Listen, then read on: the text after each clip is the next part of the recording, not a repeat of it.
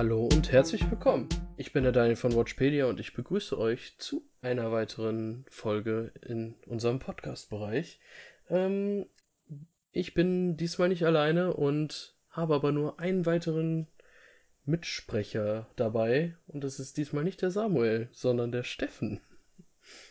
Willkommen zu unserem Debüt, Daniel. Es ist ja wirklich ja. fantastisch. Ähm, es ist das erste Mal, dass wir beide jetzt so, so zusammensitzen in dieser Formation. Also, ähm, das Spannende daran ist, es ist nicht das erste Mal, dass wir uns über Film und Serie unterhalten, aber vielleicht wahrscheinlich das erste Mal, dass wir uns dabei im ähm, Dialog aufnehmen, wenn ich mich nicht irre, oder? Ja, das ist das erste Mal. Das kann man so sagen. Wunderbar, Ähm, freue ich mich. Dann fange ich mal soweit an. Wir haben gesagt, wir machen einen kleinen Jahresrückblick. Ohne den lieben Samuel. und ähm, ja, ähm, wir hatten überlegt, über Filme und Serien zu sprechen. Ich wollte am Anfang noch mal kurz was zu Videospielen sagen, weil da war dieses Jahr nicht allzu viel. Und man kann manche Sachen noch nicht ganz einschätzen. Und da das Ähm, letzte Videospiel ist, was ich zu Ende gespielt habe, glaube ich, ähm, Dragon Age, und zwar der erste oder zweite Teil war, gehöre ich nicht zu ähm, der Hauptkompetenzgruppe hier. den ersten, den haben wir sogar zusammen, mehrfach zusammen durchgespielt. Naja, ist schon ein Eckchen her. aber sehr lohnenswert. Ja, Ähm, definitiv. Gut. Ähm, ich hatte so überlegt, was könnte ich als Top-Liste bei Spielen sagen und wirklich viel ist mir da nicht in den Kopf gekommen. Da kann ich im Grunde nur sagen, dass wenn ich eine Nummer 1 gewählt hätte, es wahrsch- wahrscheinlich dieses Jahr Valorant gewesen wäre. Nur, da werde ich jetzt auch nicht allzu sehr drauf eingehen, weil der Samu und ich halt dieses Jahr schon mal eine extra Podcast-Folge über Riot Games hatten und wir da auch über Valorant gesprochen haben. Ich muss sagen, bisher hat sich's gut entwickelt. Interessante Events, kriegt nach und nach neue Champions und Maps und Riot macht, was Riot so macht. Sie nehmen ein Spielprinzip und machen es besser. Oder leichter zugänglich. Und äh, das funktioniert halt, ne? Ja. Und ähm, genau. Sonst hatte ich höchstens Spaß mit dem neuen Assassin's Creed, im Gegensatz zu vielen. Aber das ist jetzt auch kein Spiel, was ich als Top-Spiel sehe, weil es halt. Man weiß, was man kriegt im Endeffekt. Ähm, ja. Ja, die revolutionären Zeiten von Ubisoft in dem Sinn sind vorbei, oder? Also äh, damals war Ja. ja. mit Assassin's Creed dem ersten Teil, das war, weiß nicht, ich fand es beeindruckend, dass ich das zum ersten Mal gespielt habe und auch die Folgeteile. Ähm, ja. ja da, das ist auf jeden Fall vorbei, aber ich für meinen Teil freue mich jedes Mal auf das Altbekannte und dass es mich, ja. dass ich weiß, worauf ich mich einlasse und ich hatte jetzt knapp 80 Stunden Spielzeit, bin durch und waren gute Stunden, das kann ich sagen. Ging hoch in den Norden, ne? Also ich meine, das ist ja auch ein ähm, Story-Teil. Also ich glaube, wir haben, man hat bekannte Charaktere getroffen aus dem Vikings-Universe. Ähm, wer also jeder die Serie Vikings gesehen hat, kennt da wahrscheinlich so den einen oder anderen Charakter, wenn ich mich nicht irre. Ja, Ähm, obwohl ich da eher auf The Last Kingdom gehen würde, weil Vikings zeigt ja quasi, wie die Söhne Ragnars entstehen, wie Ragnar quasi die geprägt hat in dem Sinne. Bei The Last Kingdom sind die genauso schon erwachsen wie jetzt bei ähm, Assassin's Ah, Creed okay. Valhalla. Also bei Vikings ist es erst zum Ende hin, aber dadurch finde ich, kann man es damit doch ein bisschen besser vergleichen. In dem Sinne. Ja, wäre das, Genau. Pre- wär das dann das Prequel zu ähm, dem ähm, Ubisoft-Game Assassin's Creed Valhalla sehen möchte, schaut sich dann einfach Vikings an. Ja, deswegen sage ich auch immer, beide Serien gucken. Vikings ist so ein bisschen Vorgeschichte und The Last Kingdom, da kann man dann so ein bisschen das danach so ein bisschen alles sehen. Also das finde ich schon sehr, sehr interessant. Das sind Serien, die nicht konkurrieren, sondern eher harmonieren. Ja. Ähm, ja, und sonst habe ich höchstens als großen Titel nur Cyberpunk gespielt, aber da habe ich auch gerade die Motivation etwas verloren nach 20 Stunden. Ähm, warte vielleicht noch ein paar Patches ab, aber das ist ein Thema, da kann man noch mal einzeln drüber reden. Ja, ich bekomme schon die ganze Zeit mit, also die, die Ru- Rumors äh, ähm, around it und einfach deine äh, Kommentare dazu. Ähm, wobei ich dazu ja auch gar nichts weiß. Also ich kann das persönlich nicht beurteilen. Ja, das, was ich gesehen habe, sah sehr beeindruckend aus und äh, ja. es beeindruckt in jegliche Richtung. Okay. Also, ich spiele es auf dem PC, damit habe ich ja noch mit am meisten Glück, würde ich sagen. Und es ist ein Hin und Her. Auf der einen Seite habe ich richtig viel Spaß, auf der anderen Seite denke ich mir so, warum tut ihr das und warum? Und das muss nicht sein. Und ich warte deswegen noch ein bisschen. Gut. Ähm, sollen wir dann mit Serien beginnen, würde ich sagen. Sehr, sehr gerne. Da kann ich ein bisschen mehr zu sagen, muss ich zugeben. Hat doch jetzt schon geklappt. Hat doch jetzt schon geklappt. in der Tat, in der Tat. Gut, dann ähm, nennen wir uns unsere drei Serien erstmal und können dann da weiter drauf eingehen und die mal ein bisschen vorstellen. Da kannst Ja. du gerne mal beginnen mit deinen drei Serien.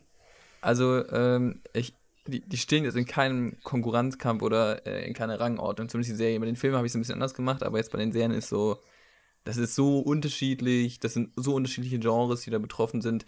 Das Versuchen, irgendwie eine Rangordnung zu bringen, würde mir nicht gelingen.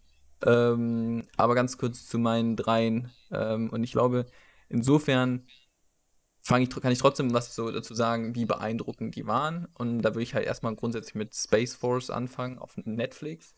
Ähm, das war so quasi, wenn ich von den dreien, die ich jetzt nennen möchte, ähm, die versuchen würde einzuordnen. Es ist nicht so das Beeindruckendste, aber hat mir sehr, sehr gut gefallen.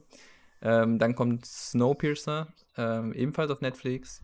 Und ähm, zuletzt äh, Enthüllung zu Mitternacht, wo ich zugeben muss, dass ich es noch nicht zu Ende gesehen habe, aber ähm, soweit äh, zutiefst beeindruckt bin. Und ähm, ja, es ist die dritte Serie, die auch auf Netflix läuft. Also ein kleiner Netflix-Junkie. Gut, wie sieht es bei dir aus, Daniel? Äh, Bei mir ist von Streaming-Anbietern quer durch.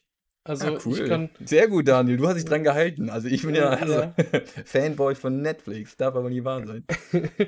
ähm, ich habe sogar vier aufgeschrieben aus dem Grund, dass und meine Nummer zwei, weil ich habe es schon gerankt.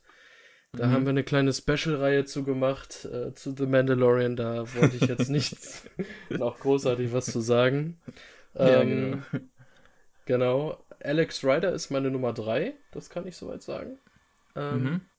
Die Serie ist auf Amazon Prime. Ist nach einer Buchreihe zu einem jungen Agenten. Und ich würde sagen, es ist echt eine Mischung zwischen Kingsman und James Bond. Also Kingsman in Bezug auf einen jungen Agenten und James Bond halt äh, darauf, dass es äh, was ernster ist als Kingsman. Nur mal so als kurze Zusammenfassung. Äh, hat mir echt gut gefallen, obwohl es in der Vorschau erstmal ein bisschen trashiger aussah, aber irgendwie hat gut funktioniert. Ähm, dann als Zusatzwahl kann ich mal kurz nennen, ist Gangs of London. Ähm, die läuft auf Sky. Ja, Das wäre deine, das wär deine Platz, Platz Nummer zwei so gesehen dann. Äh, Ja, das kann ich jetzt Wenn du Platz zwei Mandalorian nehmen. rausnimmst. Genau, ja. Ja. Ähm, eine Mafia-Gangster-Serie. Der Hauptdarsteller, den kennt man aus äh, Peaky Blinders. Und ähm, da machen auch diverse bekannte Schauspieler mit. Also die Mutter vom Hauptdarsteller hat auch Caitlin Stark bei Game of Thrones gespielt. Ähm, sehr gut aufgesch also geschrieben, die Serie. Ähm, vielleicht jetzt von der Story nicht das Innovativste, aber gut vom Aufbau her, aber auch äußerst brutal, muss man dazu sagen. Eine Folge, die hat John Wick von der Brutalität in allen drei Filmen geschlagen. Das war mir schon zu heftig, aber insgesamt hat es mir Spaß gemacht. Klingt genau Und- nach meiner Serie. genau, deswegen habe ich sie dir nie genannt. Reicht schon, wenn Caitlin Stark einen äh, foltert, um äh, Mhm. Informationen zu kriegen. Ähm und meine Nummer eins, und die ist wirklich sehr, sehr klar Nummer eins. Es gibt keine Serie, mit der ich wirklich so, so viel Spaß hatte, die, mit der ich nicht gerechnet habe, war Perry Mason. Die ist ebenfalls auf Sky. Mhm. Und es geht um einen Detektiv, der durch diverse Zufälle zu einem Rechtsanwalt wird, ohne je eine Ausbildung gemacht zu haben. Und ein bisschen nach Suits. ja, aber halt in einem ganz, also ganz andere Zeit. Ich glaube, das ist so Okay. 30er, 40er Jahre. Und der wird von einem Anwalt dann quasi, kriegt er unterschrieben, er ist jetzt äh, auch Anwalt so ungefähr. Und übernimmt einen Fall, für den er vorher als Detektiv gearbeitet hat. Und da gibt es auch eine Buchreihe, ich glaube, an die 30, 40 Fälle aus Anfang 20. Jahrhundert wurden die geschrieben. Ja. Und ja, hat mir echt sehr, sehr gut gefallen, die Serie. Klingt nach Ähm, einer sehr interessanten Auswahl. Ich bin, ich bin gespannt auf, das, auf die einzelnen ähm, Inhalte dazu, was du uns dazu erzählen kannst. ja, was, was ich mal kurz zu deinen sagen muss. Ähm, Mhm. Space Force habe ich auch gesehen. Und das, du weißt, ich gucke selten Serien, die irgendwie auf Humor getrimmt sind. Und das, dass ich das auch gesehen habe, sagt, glaube ich, schon sehr, sehr viel aus und auch viel Spaß hatte, muss ich ehrlich sein. Ja. Hätte ich, hätte ich vorher nicht gedacht. So. Ja, also ich muss zugeben, von deinen drei Serien habe ich keine gesehen. Ich weiß nicht, wie sieht es bei dir aus, bei meinen drei Serien? Ähm, Snowpiercer habe ich nicht gesehen. Ich hatte immer den Film auf der Liste, weil der von dem Regisseur und Drehbuchautor von Parasite ist. Mhm. Und auch der, oh, wie heißt er, der Schauspieler von Captain America da mitmacht. Mhm. Ähm, hatte ich immer wieder auf meiner Liste, aber nie geguckt. Irgendwie die Thematik hat mich so ein bisschen so, hm, ich weiß nicht. Immer so. Vielleicht, vielleicht kann ich es dir heute schmackhaft machen, dass du es dann doch ja. endlich mal schaust, jetzt über die Das Tage. ist, das ist so ein Titel, der auf meiner Liste steht und ich immer geguckt habe, so. Ja, nee, gerade nicht. Okay, dann versuch, das, das, dann mein, das ist meine Aufgabe heute, dass ich dir das so schmackhaft mache, dass du das über die Weihnachtstage oder zumindest bis, bis zu Neujahr gesch geschaut hast. Also mindestens den Film, aber idealerweise, naja, es hat nicht so viel Zeit. Ähm, Hast du den Film auch gesehen? den Film habe ich noch nicht gesehen, aber die Serie und die Serie ist richtig stark. Okay. Wirklich. Ja, dann Aber gut, ähm, ich würd- über die Serie. Ja, genau. Oder- Also dann können wir vielleicht damit auch, auch beginnen. Snowpiercer, Netflix auf Deutsch. Wenn man das jetzt einfach so übersetzen würde, käme da Schneebohrer raus. Klingt richtig doof. Ähm, Ja. Allerdings, also das ist halt eine US-amerikanische Science-Fiction-Serie, ähm, die im Mai rausgekommen ist. Ähm, und sie basiert aber auch auf einem Film, wie der Anne schon gesagt hat, ähm, aus dem Jahr 2013.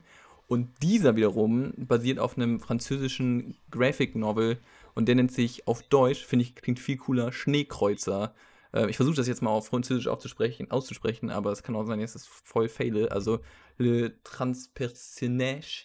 Ähm, und jeder, also das ist so ein kleiner Exkurs, äh, die französische Graphic Novel ähm, Industrie oder Kultur ist beeindruckend. Also jeder, der mal die Möglichkeit hat, in so einen französischen Buchladen zu gehen, sobald die wieder offen sind, ähm, kann ich nur empfehlen. Ähm, ist faszinierend, äh, die, dadurch, dass sie anders als die Amerikaner auch eine ganz eigene Kultur entwickelt haben, was das betrifft, mh, ist das wahrscheinlich so parallel zu Animes zu betrachten.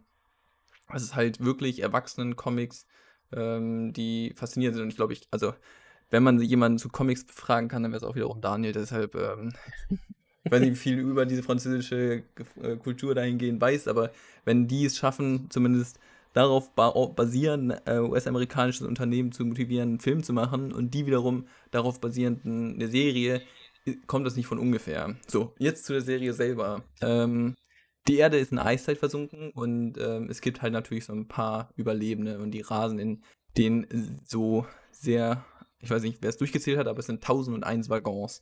Ähm, und dieser Superzug, der rast durch diese Eiswüste und umkreist dauerhaft die Welt. Also eine Umkreisung dauert genau ein Jahr. Und ähm, diese Waggons, oder äh, ist halt wie man es auch ganz normal kennt, früher hatte man ja auch ähm, drei Klassen im Wa- Waggon und genauso ist es eingeteilt. Also vorne sind halt ist die erste Klasse, beziehungsweise die Ingenieure, äh, dann kommt die zweite Klasse, die dritte Klasse. Und ähm, im letzten Abteil, und das ist eigentlich der spannende Teil, gibt es Leute, die zugestiegen sind, die ursprünglich nicht gedacht waren, dass sie mitfahren. Und das sind so die, naja, ähm, Ärmsten von den Armen. Äh, klingt schon se- sehr, sehr stark nach einer Gesellschaftskritik und ist es auch, definitiv. Ähm, aber eine Gesellschaftskritik, die halt einfach genial verpackt wurde. Ähm, halt, also, man befindet sich auf einer Reise und muss irgendwie gucken, dass man zusammenarbeitet und jeder hat so seine Rolle, aber ähm, und, und jede Rolle ist natürlich auch äh, äh, super wichtig für das Überleben dieser Reise. Ähm, aber das bedeutet auch irgendwie, dass manche ni- dass es manche nicht so gut geht wie anderen. Naja, ähm, aber zuerst mal zur Serie nochmal selber. Es hat zehn Folgen, die erste Staffel. Eine zweite ist auch schon geplant, beziehungsweise könnte sogar schon abgedreht sein. Möglicherweise ähm, beschränkt worden durch Corona, aber ich glaube, die müsste eigentlich nächstes Jahr auch rauskommen. Ähm, was mir super gut gefallen hat, ist, der, ist die Hauptrolle. Ähm, Kurz, David Dix, ja. Die wurde im März, wurden die Dreharbeiten wegen Corona auf jeden Fall unterbrochen. Das ist die letzte Info, die wir zur zweiten Staffel hatten.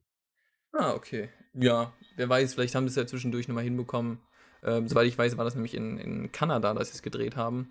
Ähm, und ich gehe jetzt mal davon aus, dass, also ich weiß nicht, irgendwo in Kam Ka Kanada, wenn man da sich da in die Wildnis begibt, da werden da nicht so viele Corona-Fälle sein, oder? Also, hoffe ich. Ja. Weil die Serie ist wirklich cool und ähm, wie gesagt, also äh, Hauptrolle spielt David Dix und jetzt zu dieser Person, ähm, der äh, US-amerikanische Schauspieler, ist nicht nur Schauspieler, sondern auch Rapper und Liedtexter und hat in dem Broadway-Musical Hamilton mitgespielt, welches jetzt auch bei Disney Plus kommt. Ähm, da spielt er zumindest keine Rolle, aber das Musical Hamilton ist ähm, mehrfach ausge äh, ausgezeichnet worden. Er selber ist auch ausgezeichnet worden. Ähm, und er wird jetzt demnächst, zumindest nicht in Person, aber mit seiner Stimme, ähm, auch nochmal bei Disney Plus auftauchen. Zumindest bei Disney. Und zwar die ähm, äh, Krabbe bei Ariel, die Meerjungfrau, äh, sprechen. Hier die Krabbe. Der spricht Sebastian. jetzt auch bei Soul, der am 25. Dezember in Deutschland startet. Cool. Disney Plus. Ja. Genau. Ähm, und ich glaube, er selber wird auch noch in Zukunft sehr häufig auftauchen. Ist wirklich ein sehr guter Schauspieler, also, ähm, wie ich ihn wahrgenommen habe. Und äh, hat mir sehr, sehr gut gefallen. Und ja, zentrales Thema ist halt dieser Klassenkonflikt. Ähm, und es ist, es ist gut gemacht. Es ist halt so, die erste Staffel findet einen Abschluss. Und das mag ich richtig gerne, weil äh, man kann sich auch vorstellen, dass dieser Klassenkonflikt auf fünf Staffeln aufgebaut wird. Weißt du, du hast fünf Staffeln lang das immer dieser Kampf und immer dieser Kampf. Und ähm, das, das, ist jetzt kein Spoiler, aber es ist nun mal so, dass sie verschiedene Probleme gelöst bekommen, was aber auch gut gemacht ist und authentisch gemacht. Ähm, nur gibt es eine zweite Staffel, da wird jedem klar sein, okay, da muss ja noch irgendwas kommen. Deshalb ähm, kann ich nur ans Herz legen, ähm, vor allem in den äh, Tagen, wo man eigentlich erwartet, dass es schneien sollte zu Weihnachten, da sieht man genug Schnee, so ist das nicht. ähm, als du da die Story so ein bisschen zusammengefasst hast, war ich direkt an den Schacht auf Netflix erinnert. Der spanische Film, der dieses Jahr ja. rauskam. Also der kam dieses Jahr auf Netflix. Der ist, glaube ich, von letztem Jahr, dass er im Kino war. Ähm, da war ich echt dran erinnert, weil da geht es darum, dass äh, ein Gefängnis im Grunde ganz viele Ebenen hat und in der Mitte immer ein Tisch runtergebracht wird mit Essen. Ja. Und die oben haben natürlich mehr Essen als die unten. Und diese Räume werden immer wieder ausgetauscht, wer wo sitzt. Das ist auch sehr interessant. Warte, wird das zufällig ausgetauscht, wer wo sitzt? Ja, das ist Krass. zufällig. Und äh, ist ein sehr, sehr heftiger Film auch, weil Leute werden natürlich wahnsinnig, wenn sie kein Essen bekommen. Mhm hat ein offenes Ende, sehr philosophisch. Aber das wollte ich nur kurz sagen, weil er hat mich daran erinnert, dieses von oben nach unten, wie in einem Zug von vorne nach hinten und dann dadurch eine also, Klassengesellschaft im Grunde abzubilden. Also ich würde, ich würde ähm, genau, also was, was, den, was das so faszinierend macht, auch vielleicht auch in Zeiten von Corona, ist dieses, wir und das ist jetzt eine wirtschaftliche Betrachtung. Wir wissen alle, es muss eigentlich immer weitergehen. Unsere Wirtschaft darf nicht gestoppt werden. Wir sind jetzt im zweiten Lockdown und ähm, uns ist klar, das ist nichts anderes als eine Vollbremsung unseres allgemeinen Lebens. Und in der gleichen Art und Weise geht es um den Zug darum, er darf nicht langsamer werden. Er muss immer eine bestimmte Geschwindigkeit beibehalten. Wenn er das nämlich nicht schafft, dann ähm, führt also folgt daraus, dass sie irgendwie Spritprobleme bekommen, folgt daraus, dass äh, der Zug langsamer wird und die dann irgendwann erfrieren werden. Ähm, also ich meine, das, das sind so Parallelen und nicht nur diese, sondern auch vieler Hinsicht. Und jede Person ist wichtig. Jede Person spielt eine Rolle, die essentiell ist für das Weiterbestehen dieses Zuges. Und jeder, der halt nicht nach seiner Rolle verhält, ähm, gefährdet den Zug. Und äh, man kann da halt in so einer Hochleistungsgesellschaft, in der wir ja auch selber leben, ähm, also viele Parallelen ziehen ähm, und ich finde es einfach faszinierend dargestellt, da man diese Konflikte halt auch natürlich offen austrägt, ähm, nicht überdramatisiert. Ähm, eine Romanze ist natürlich auch dabei, aber auch nicht übertrieben. Ähm, ja, also es, es, hat was, definitiv. Ich, ich denke, ich werde mal reingucken, auch aus dem Grund, was mich ähm, erstmal abgeschreckt hat, ist, dass die Folgen wieder wöchentlich rauskamen. Und ja. das will ich nicht bei jeder Serie durchmachen, muss ich ganz ehrlich sein. Also bei Mandalorian kann ich damit leben, nur ich will es halt nicht bei jeder Serie. Und ähm, ja, vielleicht gucke ich da wirklich mal die Tage rein.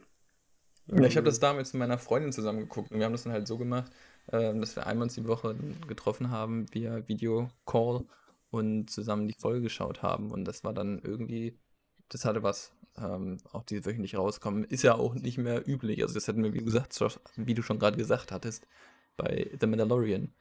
Aber normalerweise ist es ja nicht, nicht mehr der Fall, oder?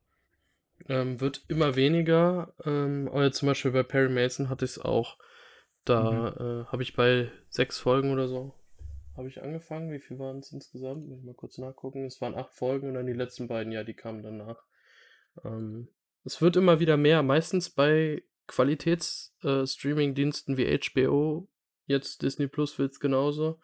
Und Netflix fängt jetzt halt auch mit den ersten Produktionen an, dass sie es halt, äh, ja, äh, wöchentlich rausbringen.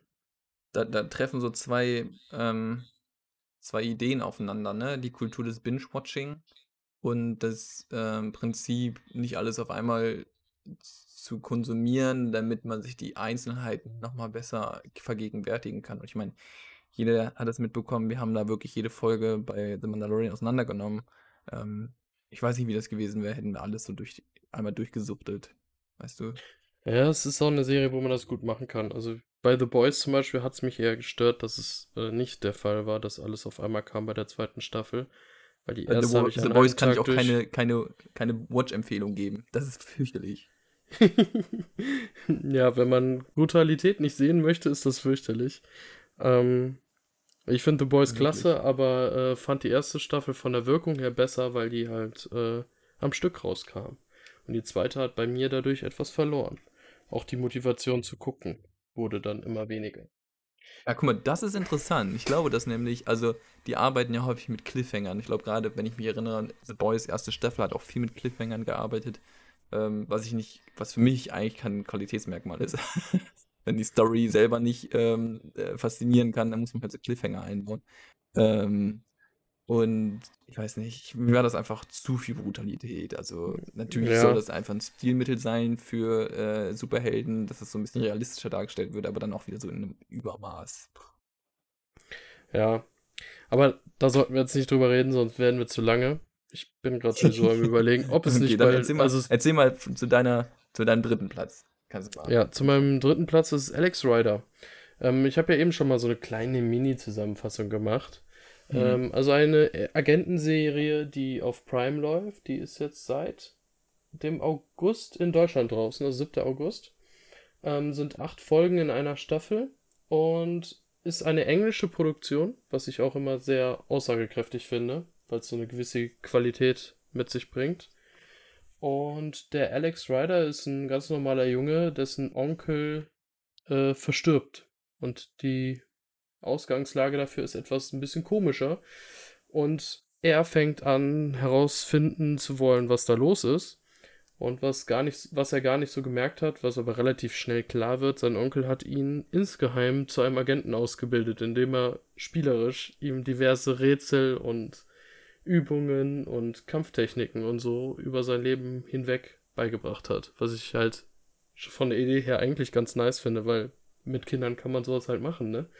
Ja. und das klingt ähm, erstmal richtig nach einer coolen Idee, ja. Ja, und dann wird er halt quasi vom, vom MI6 dann äh, ja dazugeholt, weil es um einen Fall in einer Elite-Schule gibt oder wo Leute aus der Elite hinkommen, die sich da nebenbenehmen.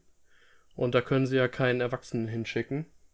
Hm. Und dann schicken sie ihn dahin, was ich auch grundsätzlich von der Idee her nicht verkehrt finde. Also es ist immer schwierig, ein Kind in einer Agentenstory so in die Story zu bringen, dass man denkt, so, wow, das kann funktionieren. Und das finde ich mit dem Schul, mit der Schulidee finde ich das halt Aussage, also von der Aussage her sehr einfach und logisch und irgendwie dann doch nachvollziehbar, ohne mir das Ganze zu zerstören. Und ähm, ich finde die extremst gut, die Serie. Die hat äh, teilweise natürlich auch ein bisschen das normale Teenie-Gebrabbel, was man so hat, ne? Ähm, ja. Was ich sehr, sehr gut finde, die Serie ist ab 16. Äh, was natürlich auf der einen Seite denkt man so, okay, von der Grundaussage äh, her fühlt sich das eher wie eine Kinder- oder Jugendserie an, aber hat dann teilweise doch von, von der, vom von der Tiefe her so, dass es halt ab 16 ist. Da sind zwar ein paar Kämpfe drin, aber nichts übermäßig Brutales, aber dadurch auch nichts Schlechtes. Also nicht, dass es irgendwie ab 12 so richtig lächerliche Kämpfe sind oder so. ähm, also mir hat es echt gut gefallen und es ist auch schon eine zweite Staffel bestätigt. Ähm, und da es eine, irgendwie 20 Bücher gibt oder so, haben sie da auch äh, sehr viel Potenzial, kann man so sagen. Ist eine europäische Produktion, oder? Ähm, das weiß ich jetzt nicht ganz genau. Also, was ich vorhin noch gelesen habe, ist, ähm, dass es zumindest äh, in England grundsätzlich produziert wurde, ähm, mit Standorten auch teilweise in Rumänien. Ähm, und ansonsten konnte ich halt nicht sehen, dass darauf hinweist, dass es vielleicht irgendeine amerikanische Produktion sein wird.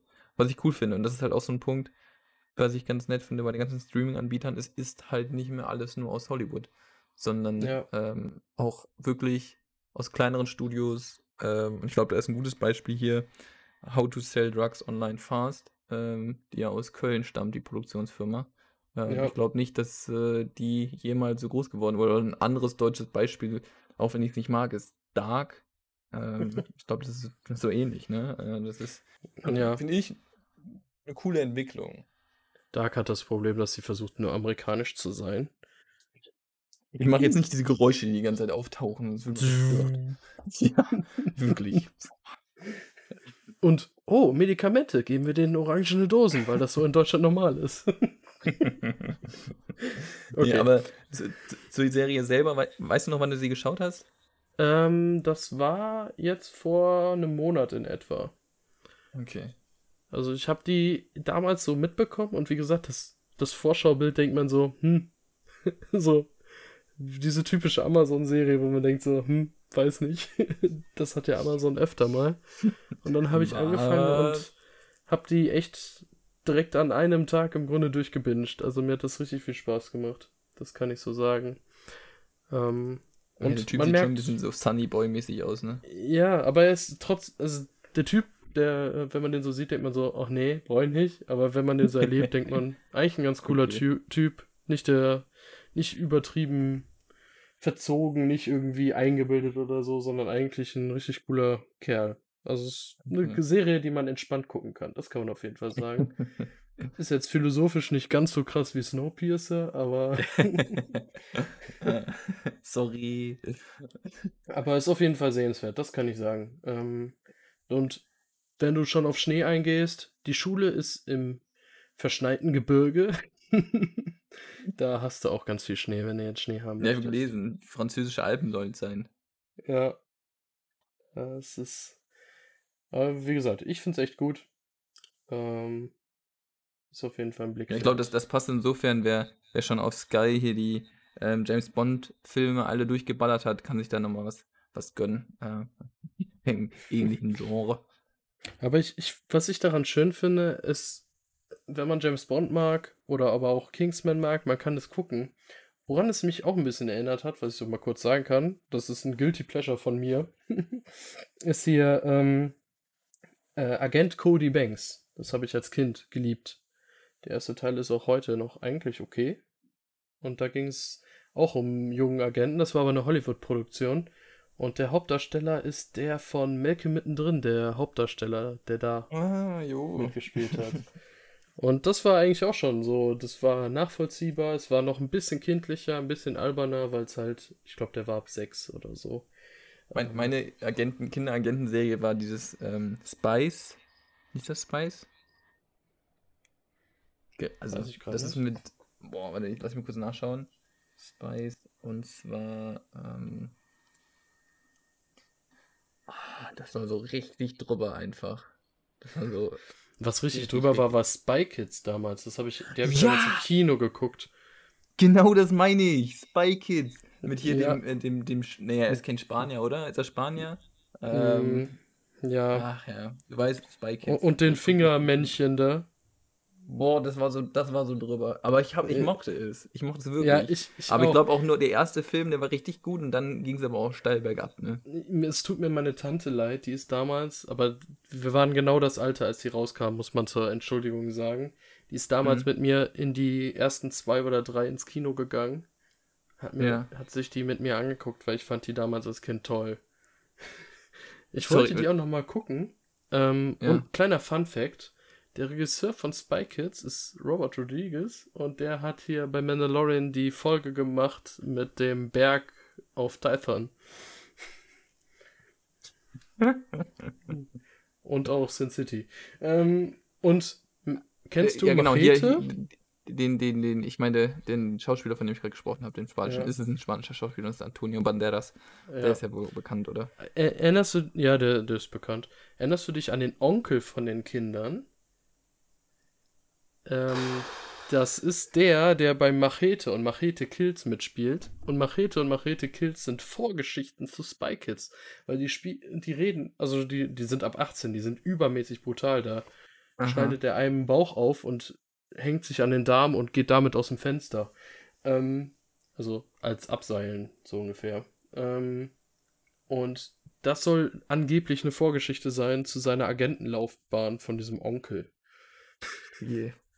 Ja, das ist schon krass, Ach, wenn man das so mal liest. Ähm, Ich habe gerade mal do- reingeschaut, Alter. Da sind super viele bekannte Schauspieler. George Clooney spielt ja mit. Und ja, also wenn man durchgeht, die, die Gesichter, die hat man alle schon gesehen. Man kennt die Ja. alle. und, Also, witzig. und ich meine, wenn ich mich jetzt nicht irre, kann ich gleich sagen. Ja, Robert Ja. Rodriguez, genau. Äh, ich meinte den. ah, wo ist er? Der Onkel. Äh, ach ja, Danny Trejo, Trejo, Machete Cortez. Der spielt immer wieder solche Sachen. Er hat zuletzt bei dem SpongeBob-Film mitgespielt. Der okay. bei Brooklyn Nine-Nine auch mitgespielt. Aber, ähm, ja. Was ich noch sagen wollte, ich meine, das ist jetzt auch von Robert Rodriguez. Es kommt nämlich jetzt im gleichen Stil fast ein Film zu Superhelden raus bei Netflix. Ich meine, am 15, 25. Dezember. Und ja. Äh, nee, da ist scheinbar doch nicht von ihm. Ich glaube, Ja. ich würde einfach mal im nächsten Serie weitermachen. Genau. Ähm, Ich befürchte auch, das schon- kann ich mal kurz so sagen, ich glaube, wir können fast die Filme noch mal in einer einzelnen Folge am Ende machen, so wie wir jetzt schon in der Zeit liegen. okay, äh, machen wir das so. Ähm, und zwar, wenn wir schon gerade bei der Exekutive sind, kommen wir jetzt mal zu der Exekutive, die nicht ganz so geheim ist, sondern eher versucht, sehr, sehr äh, ähm, präsent aufzutreten und diese wahrscheinlich noch präsenter als alle anderen, und zwar Space Force.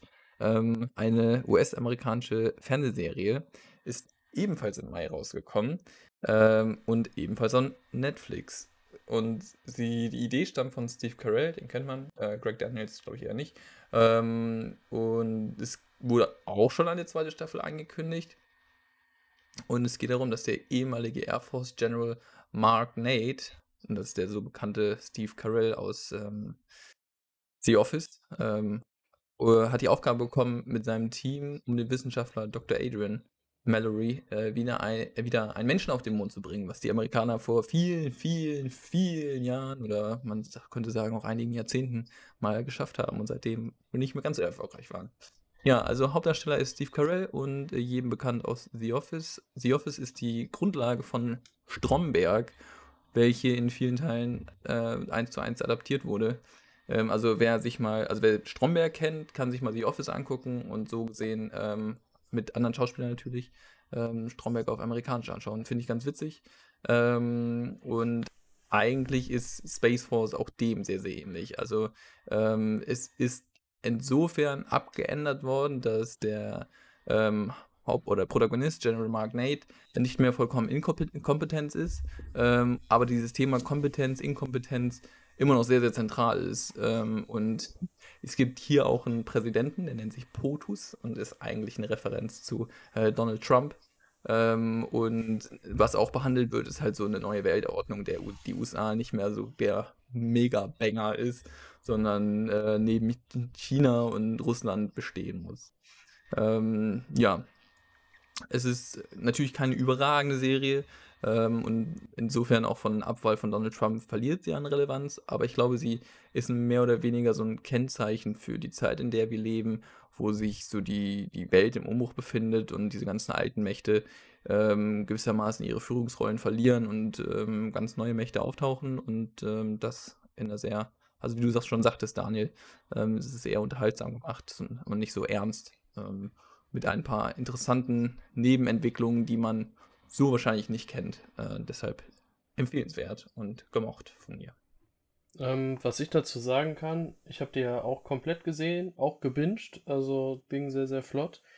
Ähm, der Mallory wird von John Malkovich gespielt, den man jetzt, also ich kenne ihn jetzt aus dem, oh, wie heißt er nochmal, der, den Super, also den Agentenfilm da mit den alten Agenten, wo der Bruce Willis auch mitspielt. Ähm, Red 1 und 2. Red.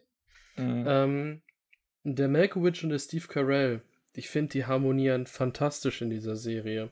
Ja. Und das kann man daran einfach erkennen.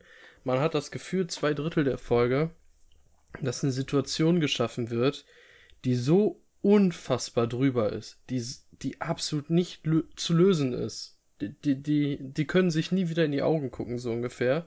Und im letzten Drittel schaffen die es immer wieder auf eine logische Art und Weise, das so hinzubiegen, dass man beruhigter rausgeht. Und das finde ich ist sehr, sehr interessant, dass man immer wieder am Ende denkt, so, ja, eigentlich gehe ich mit einem guten Gefühl hier raus. Und das habe ich zum Beispiel bei der deutschen Version von The Office, also bei Stromberg, nie gehabt. Da äh, ist man immer ein bisschen zerstört am Ende, wenn man da ein bisschen mitfiebert. Und äh, hier ist es am Ende immer eine runde Sache. Und ich finde, das ist nichts, was einfach nur zeigt, wie inkompetent die einzelnen Leute in dieser, äh, in der Space Force sind, sondern die versuchen da schon mehr rauszuholen, finde ich. Also ich, in meiner, in meiner kleinen Recherche darum, wie auch andere Leute es gesehen hat, habe ich auch so einen ähm, kleinen Ausschnitt aus dem Zeit Online-Artikel von Daniel Gerhardt ähm, vom 29. Mai. Ich lese ihn kurz vor. Also er, er, er sagt, ähm, Space Force ist die Fabel vom hysterischen Affen und seinen hilflosen Helfern. Alle Angestellten des Raumfahrtprogramms agieren in permanenter Angst vor den Launen ihres obersten Befehlshabers und Geldgebers, dem Präsidenten der USA.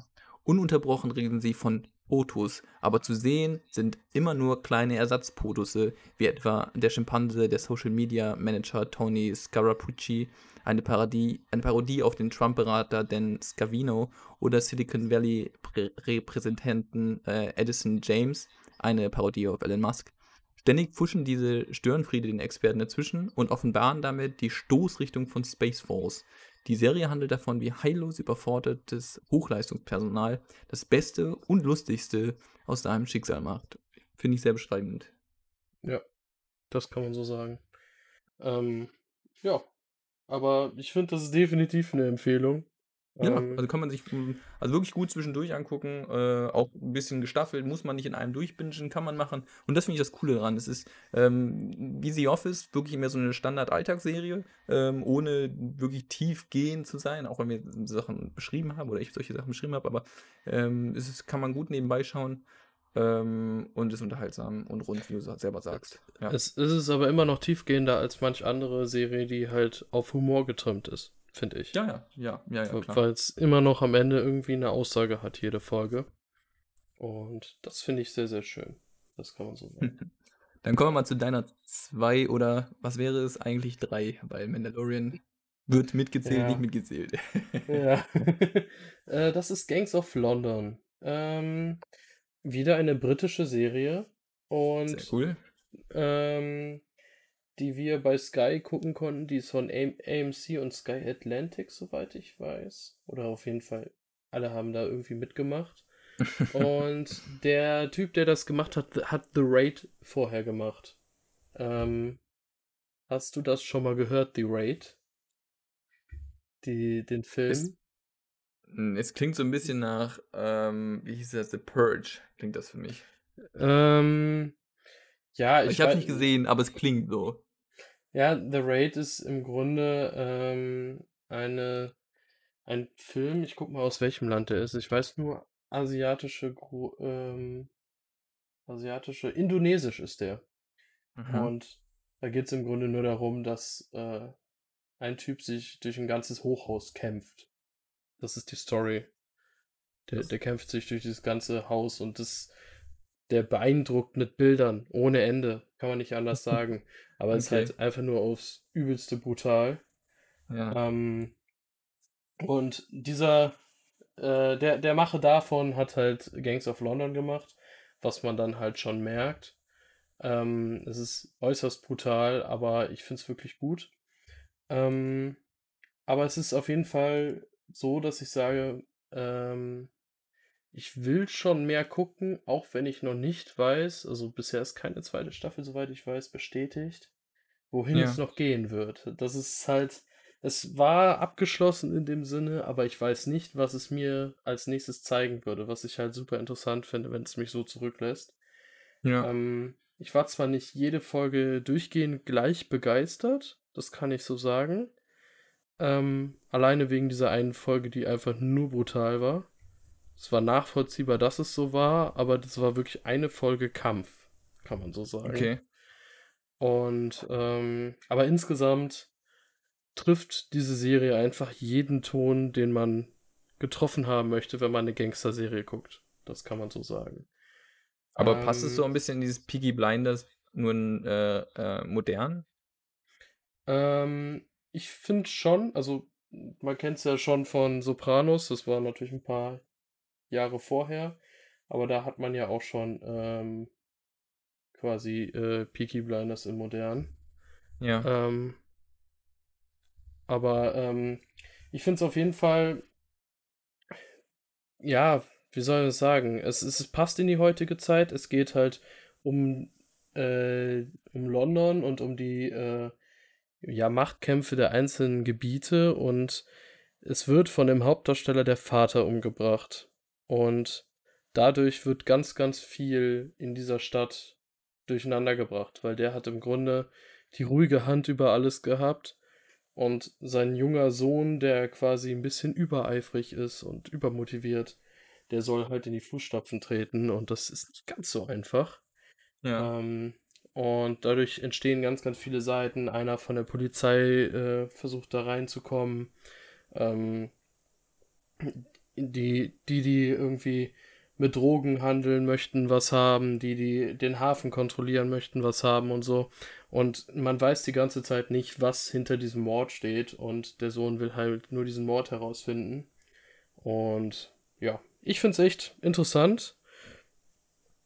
Und bin gespannt, ob da mehr kommt. Also, das ist das Interessanteste daran im Endeffekt. Ähm, die Serie gibt es jetzt auch schon seit April diesen Jahres, habe ich gesehen. Ja. Genau. Weiß nicht, was ich noch großartig sagen will. Möchtest du dann vielleicht mit Enthüllung zur Mitternacht, äh, zu Mitternacht weitermachen? Ja, ich glaube, ich würde dann äh, mit der genau letzten Serie, die ich vorstellen wollte, ähm, Ich, muss dazu sagen, Ja. ich habe noch nie was von diesem Titel gehört. Und, Ehrlich nicht. und jetzt ehrlich? Ja. Ah, okay. Ich habe nur den englischen Titel bisher nur gesehen. Ah, Okay, ich würde ich würd was erzählen, weil ja, ich kenne, ich habe davon letzte Woche das erste Mal gehört und ich, Mhm. ich beschreibe es ganz kurz. Auch wieder eine Netflix-Serie. Ähm, und auf Deutsch, wie du schon sagtest, Enthüllung zu Mitternacht. Im Original nennt es sich äh, The Midnight Gospel. Und Gospel ähm, ist eigentlich ein, man eigentlich das Evangelium. Also würde es man eins zu eins übersetzen, würde es heißen das Mitternachtsevangelium.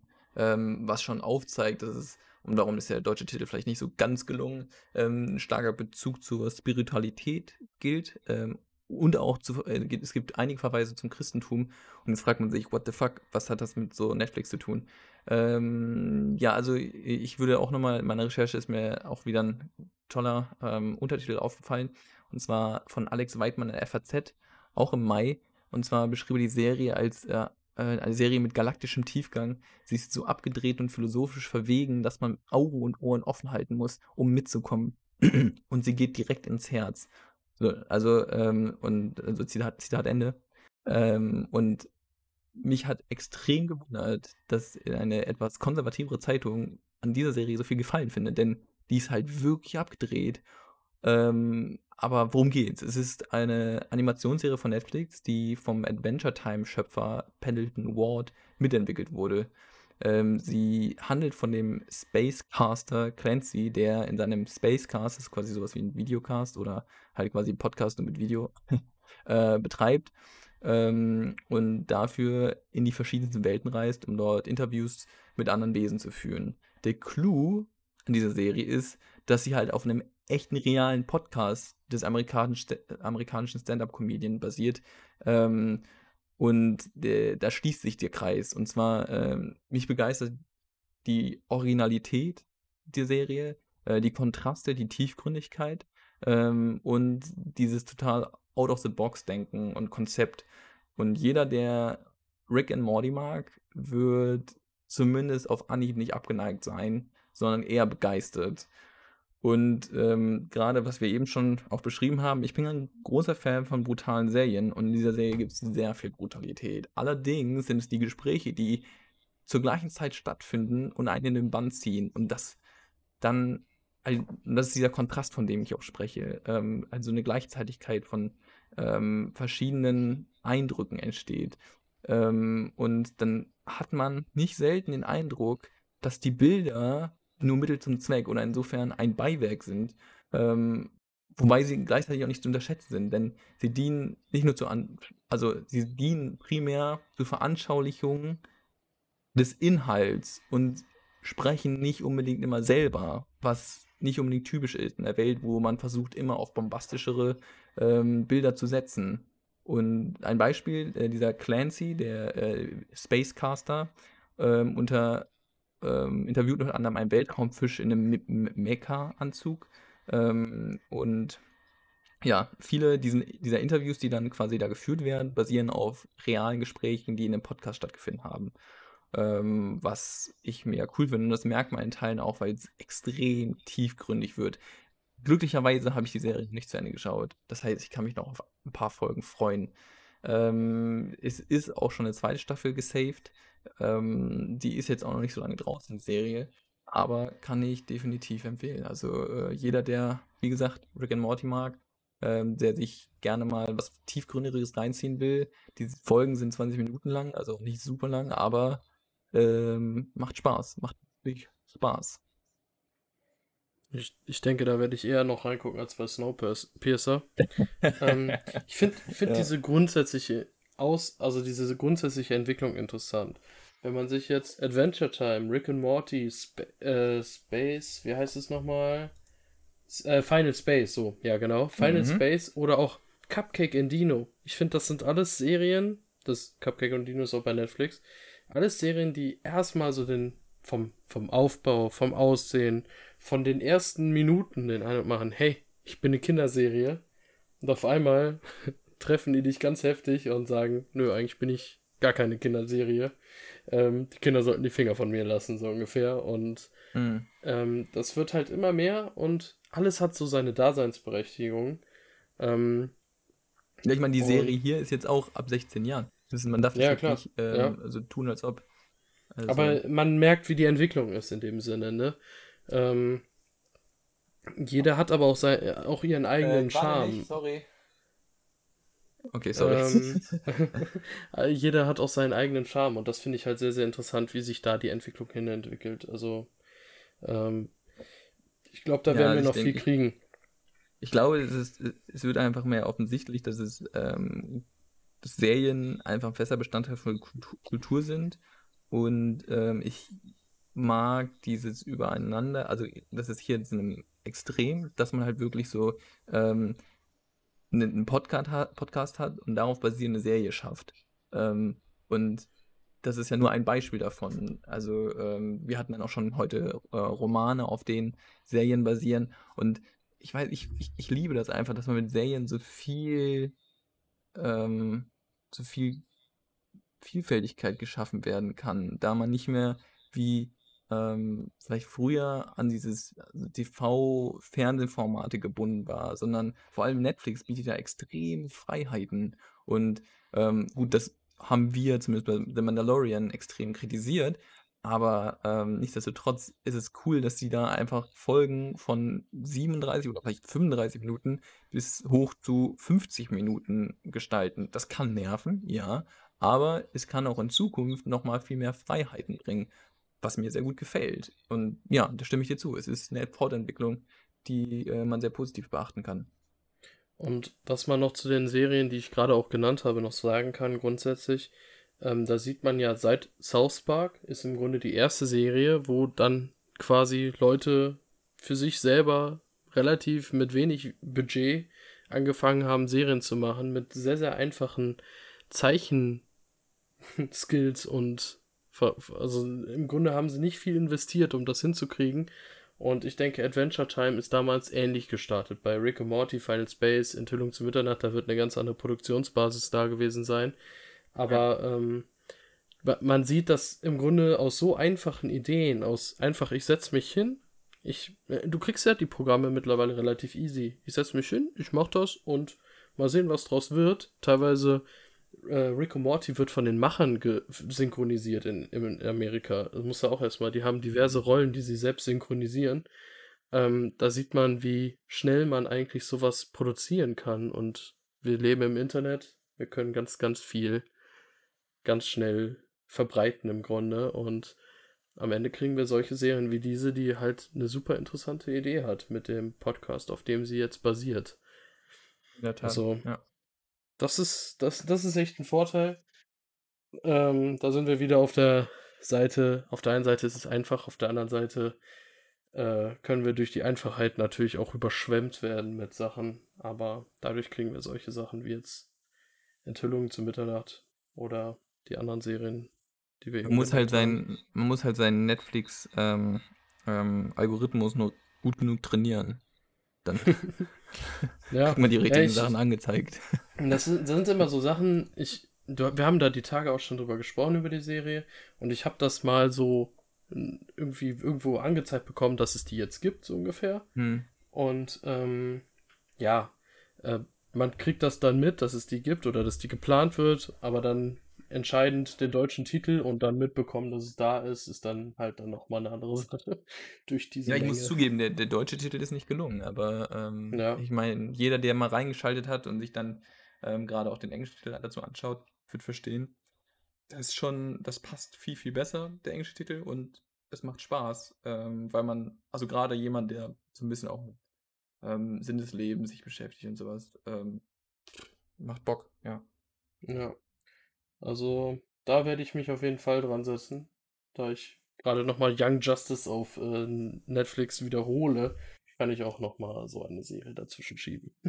ja, genau. Ich meine, die, also die Folgen haben 20 Minuten. Das kann man ja auch mal ja. ausprobieren. Und nach 20 Minuten, also wer die erste Folge gesehen hat und sagte, gefällt mir nicht, der braucht sich den Rest nicht mehr anschauen. Das ist klar. Das ist so eine ähm, Sache, wenn ich Vorteil. abends abends um elf nicht ruhig werde, äh, gucke ich die halt noch nachts durch. okay. ähm, dann kommen wir zu meiner letzten Serie. Ich habe ja schon mal ja. kurz zusammengefasst. Perry Mason. Ähm, spielt 1932. Ähm, wie ich eben schon gesagt habe, ist es eben auf Sky. Ich dachte, ich wiederhole das nochmal kurz. Mhm. Kam jetzt diesen Sommer raus ähm, und ist eine HBO-Produktion, was ja für einen gewissen Qualitätsstandard steht. Und ähm, ja, der Perry Mason hat ein Trauma aus dem Ersten Weltkrieg, wie so viele, versucht sich irgendwie als Privatdetektiv durchzuhangeln. Ähm, man kriegt relativ schnell gezeigt, dass er keine Klamotten hat zum Wechseln, dass alles dreckig ist und stinkig, dass der auf der alten Farm seiner Eltern, die er nicht richtig äh, versucht am Leben zu halten, irgendwie versucht zu überleben und mhm. sich gerade so sein Essen und seinen Alkohol so ungefähr leisten kann. ähm, ich glaube, in der ersten Folge klaut er auch schon einem Toten Schuhe, weil er neue Schuhe braucht im Leichenschauhaus. Okay. Also ein Mensch, der voll und ganz im Leben angekommen ist und weiß, wie er sein Leben gestalten möchte. Mhm. Und ja, dann entwickelt sich das, dass er durch äh, diesen, durch einen Anwalt dazu einen Job bekommt, ähm, quasi ein entführtes Kind zu finden. Und ähm, ja, ich will gar nicht zu, also ich habe ja eben schon gesagt, dass er halt zum Anwalt wird, ähm, weil die Buchreihe geht halt um den Anwalt Perry Mason. Ist halt ein Fakt und sobald man Perry Mason googelt, liest man direkt von den Büchern, dass er Anwalt ist und deswegen sehe ich das jetzt nicht als großen Spoiler an, dass er zum Anwalt wird während der Serie. Ähm, und kann, kann, ja auch ansprechend sein, zum Beispiel für junge angehende Juristen oder so. Das auf jeden Fall. Ähm, auch wie dann quasi ein Privatdetektiv mit seiner Denkweise wirklich, der hat ein gutes Menschenbild in dem Sinne und auch gute Absichten. Also der glaubt an Menschen. Der, wenn er der Überzeugung ist, dass es sich lohnt, für die zu kämpfen, dann tut er das. Und das ist halt eine sehr, sehr positive Sache. Und Mhm. ähm, trotz seiner Vergangenheit, dass es ihm echt nicht so dolle geht. Und ähm, was ich halt sehr, sehr interessant finde, wie sich das dann verstrickt und wie viele Seiten damit spielen wollen. Die Polizei scheint wohl absolut korrupt zu sein und nicht wirklich ermitteln zu wollen. Ähm, dann ähm, gibt es eine Kirche, ich weiß gar nicht mehr, ob es eine normale Kirche ist oder so eine Art gefühlt Sekte, ähm, die ähm, das dann versucht zu nutzen, dass die Mutter des Kindes quasi von der Polizei dann noch als Entführerin dargestellt wird. Ist alles erste Folge oder sehr, sehr am Anfang. Ähm, und ja, das ist dann so eine Kombination, die zieht einen immer mehr in den Sog und es wird echt spannend, ohne großartig, also sagen wir es so, man bleibt richtig dran, man will wissen, wie es weitergeht, ohne zu schocken. Also die, das ist hart, wenn man mal die Kinder sieht oder wenn man was mit den Kindern sieht. Also es werden auch Kinder gefunden, sagen wir es so. Ähm, oder auch mal Leichen gezeigt. Das ist nicht gerade ohne, aber ähm, es schockt nur für ganz, ganz kurze Momente. Aber sonst ist es eine ruhig erzählte Serie, was ich eigentlich sehr, sehr schön finde. Ähm, der, was interessant ist, äh, es war eigentlich Robert Downey Jr. als äh, Hauptdarsteller geplant. Und der dann hat die das, hat die Serie. Serie doch ein relativ hohes Budget. Also, wenn wir die den anheuern könnten. Ja, der hat am Ende mit produziert. Ähm, okay. und es war auch zuerst der äh, Drehbuchautor von True Detective geplant. Ah, Ähm, cool. Also, die haben da auf jeden Fall ein gewisses äh, Potenzial gesehen in dieser Serie.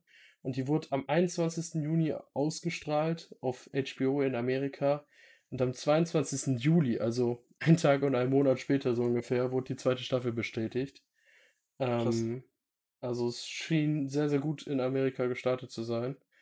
Und ich muss sagen, gefällt mir richtig, richtig gut. Die Charaktere sind nachvollziehbar. Ähm, was auch interessant ist, der John Lithgow spielt mit. Den kennt man unter anderem von Dexter als Trinity Killer. Ja. Äh, ich finde, der hat immer sowas, ja, der, der sieht immer schon ein bisschen gruselig aus, aber ich habe den als erstes wirklich bei äh, Dexter kennengelernt. Bei Interstellar hat er auch mitgespielt. Äh, also kein kleiner Schauspieler, der da mitspielt. Ja, also ich muss sagen, gefällt mir richtig gut. Was Mhm. noch erwähnenswert ist, die Tatjana Maslany, die mitspielt, die spielt eine aus der Kirche. Die wird die neue She-Hulk bei Disney Plus. Da kann man da schon mal gucken, wie sie Neu, neue spielen Serie, kann. ne? Kann man auch schon was drüber reden. Ja. Genau. Aber die spielt extremst gut und auch der Matthew Rice als Hauptdarsteller spielt auch richtig, richtig gut. Also ich kann nur sagen, schauspielerisch typisches HBO-Niveau halt. Also die Serie ist so stimmig von, von den, vom äh, Setbild und alles. Ich bin echt begeistert. Also ich hätte vorher nicht gedacht, dass die Serie mich so mitnimmt, so überrascht und überzeugt in kurzer Zeit. Klingt nach einem sehr sehenswerten Platz 1. Ja, und ich denke, alleine für dich ist es wahrscheinlich sehr, sehr interessant. Und für Ja, jeden, der so, so ein bisschen Krimi, ein bisschen Jura interessiert ist, so, ein- so ein bisschen auch die Zeit interessant findet, ähm, aber eine ruhig erzählte, aber doch sehr spannende Serie haben möchte, ist der hier echt super aufgehoben. Das kann man so sagen. Aber es ist es auch wieder, wir haben eine Romanvorlage, darauf basierend, also zumindest man hat irgendwie eine Grundlage und darauf aufbauend wird es dann nochmal visualisiert. Finde ich klasse. Mag ich. Ja, und ich weiß gar nicht, ich meine, das wären echt über 30 Bücher oder so, habe ich mal gesehen. Und es gab auch schon in den 50er Jahren eine sehr, sehr lange Serie über Perry Mason. Also das ist Okay. jetzt nicht die erste. Ähm. Also wer sich spoilern lassen will, guckt die alte, äh, alte Serie. die, die fängt meins, meines Wissens nach schon mal ganz anders an. Okay. Ja. Also Sehr cool. Potenzial ist da und ich hoffe, dass die auch gut, also auch viel zu zeigen ist da und ich hoffe, dass sie da auch noch viel zeigen werden. Okay, also wie heißen deine drei Serien nochmal? Einmal zusammenfassen. Ähm, Alex Rider, Gangs of London und Perry Mason. Sehr cool. Hast du daneben noch Serien, wo du sagen würdest, einmal ganz kurz erwähnen, sagen, sehenswert oder nicht sehenswert? Ähm, sonst habe ich dieses Jahr nicht allzu viel. Was ich noch ganz er erschreckend gut fand, war Outer Banks, aber das habe ich nicht mit reingenommen, weil es dafür dann gegenüber den anderen nicht gut genug war. Mhm. Auch eine Netflix-Serie, ein bisschen Teenie-mäßig, ein bisschen Indiana Jones-Style, weiß nicht, so ein bisschen Abenteuer-Teenie. Aber irgendwie mhm. hat es mir gefallen. Sonst dieses Jahr war es relativ mau. Ich habe halt viel nachgeholt. Ich habe zum ersten Mal Lucifer gesehen, was ich fantastisch finde. Mhm. Ähm, ja, sonst. Ich, wie, ist, wie ist die Serie? Ich habe den Namen, ich konnte den nicht rausbekommen. Ich hätte die wahrscheinlich einfach schreiben sollen, du hättest mir sofort gesagt. Ich, ich nenne es jetzt mal Ghost Hunters. Mit den Typen von ähm, Truth Seekers. Truth Seekers. Oh mein Gott, der kam doch auch dieses Jahr raus, oder? Ja, das kam auch dieses Jahr raus. Stimmt. Eigentlich auch. Lo lohnenswert zu schauen, oder nicht? Auf jeden Fall. Ich habe sehr, sehr viel gelacht. In der Tat. Also True Seeker, äh, auch noch eine, eine äh, Empfehlung von meiner Seite und wahrscheinlich auch von Daniel dann.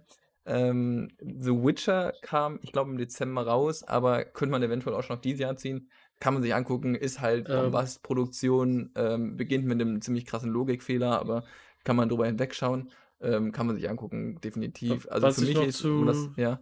Truth Seekers sagen kann, die ja. Astrid in dieser Serie, die Schauspielerin, spielt bei der nächsten Game of Thrones Serie mit. Das ah. kann man nochmal so, weil wer die schon mal sehen will und sehen will, was sie kann, kann es da schon mal sehen.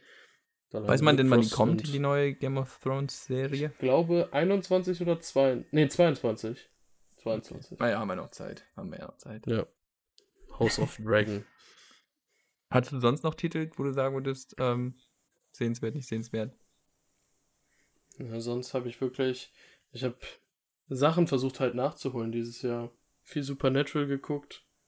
Acht Staffeln. Klassiker. ähm, ja, und sonst. Hab nochmal Dexter dieses Jahr geguckt. Hm. Ja, sonst eigentlich nicht viel. Viele Sachen, Kleinigkeiten auf ähm, Disney Plus. Was jetzt mhm. keine Neuerscheinung ist, ist äh, hier DuckTales auf Disney Plus, die beste Disney Plus Serie, die ich kenne. Die neu, mhm. neue DuckTales Serie, muss ich dazu sagen. Die aber nur noch eine finale dritte Staffel bekommt. Leider. Ähm, ja, aber sonst nicht viel, wo ich jetzt sagen würde, das ist jetzt dieses Jahr überragend gewesen. Also auch Serien ist viel gekommen, aber nicht viel Überragendes dieses Jahr. Das kann man. Ja, also, also, genau, also nichts Revolutionäres wie damals Game, Game of Thrones, würde ich sagen. Das war ja wirklich ein Brocken. Aber ja. wir fangen jetzt nicht mal an mit Game of Thrones, da kann man wirklich eine, eine eigene Staffel zu machen.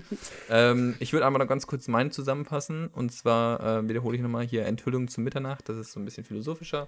Snowpiercer, das ist eine Gesellschaftskritik. Und Space Force, das ist einfach unterhaltsame, ähm, ja, ähm, The Office im Jahre 2020.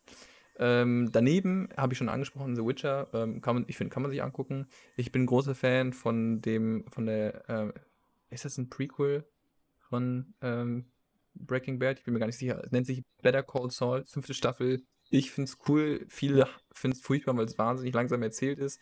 Jeder, der, wie du schon eben sagtest, hier was mit äh, Jura mag, kann sich das anschauen. Jeder, der ähm, unterhaltsame ähm, Dialoge mag, kann sich das anschauen.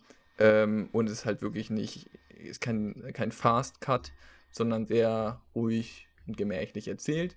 Ähm, jetzt zu Serien, die schon lange abgedreht wurden, aber ähm, dennoch äh, absolut in mein Interessengenre fallen New Girl.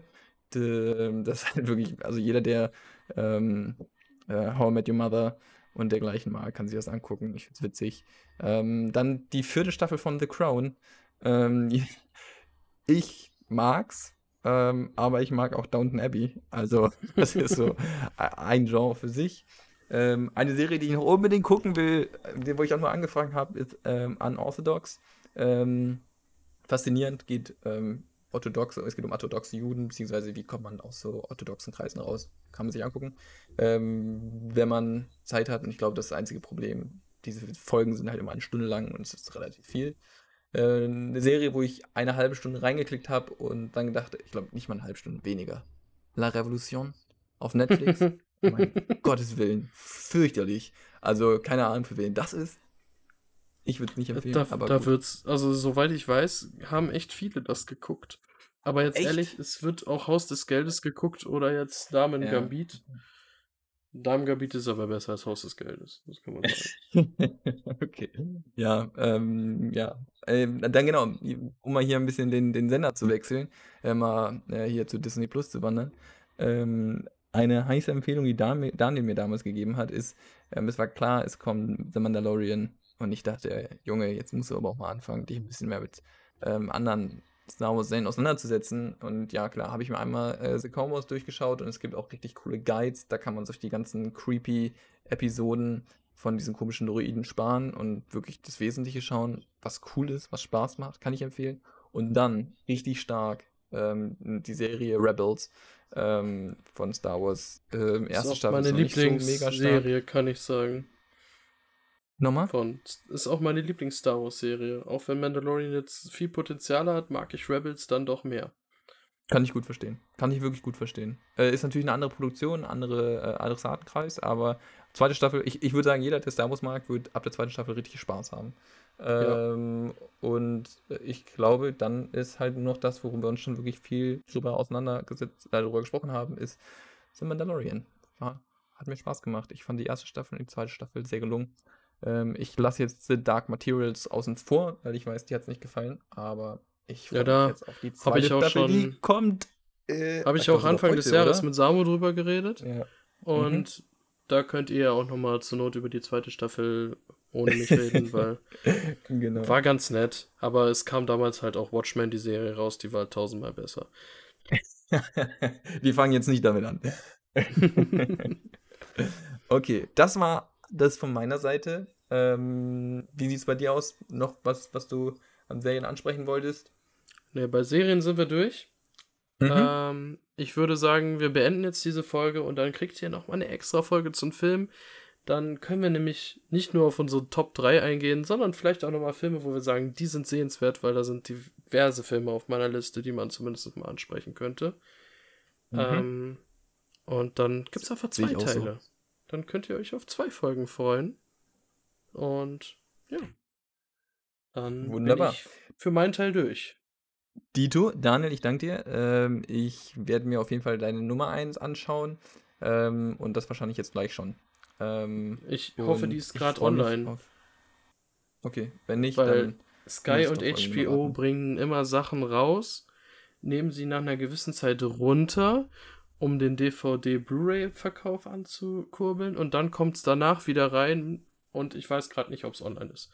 Musst du gucken. Okay, wenn sie jetzt online ist, dann gucke ich sie mir jetzt gleich mal an. Oder Genau. zumindest schaue ich mal rein und gucke, ob es mir gefällt. Und wenn es mir Ja. gefällt, dann ähm, hast du zumindest mich dafür begeistern können.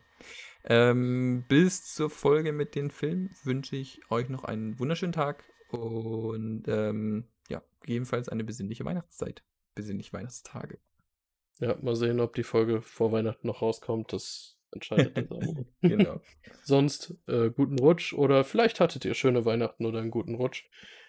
Ähm, wir haben es noch vor uns. Bis dann. Ciao. Jo, tschüss.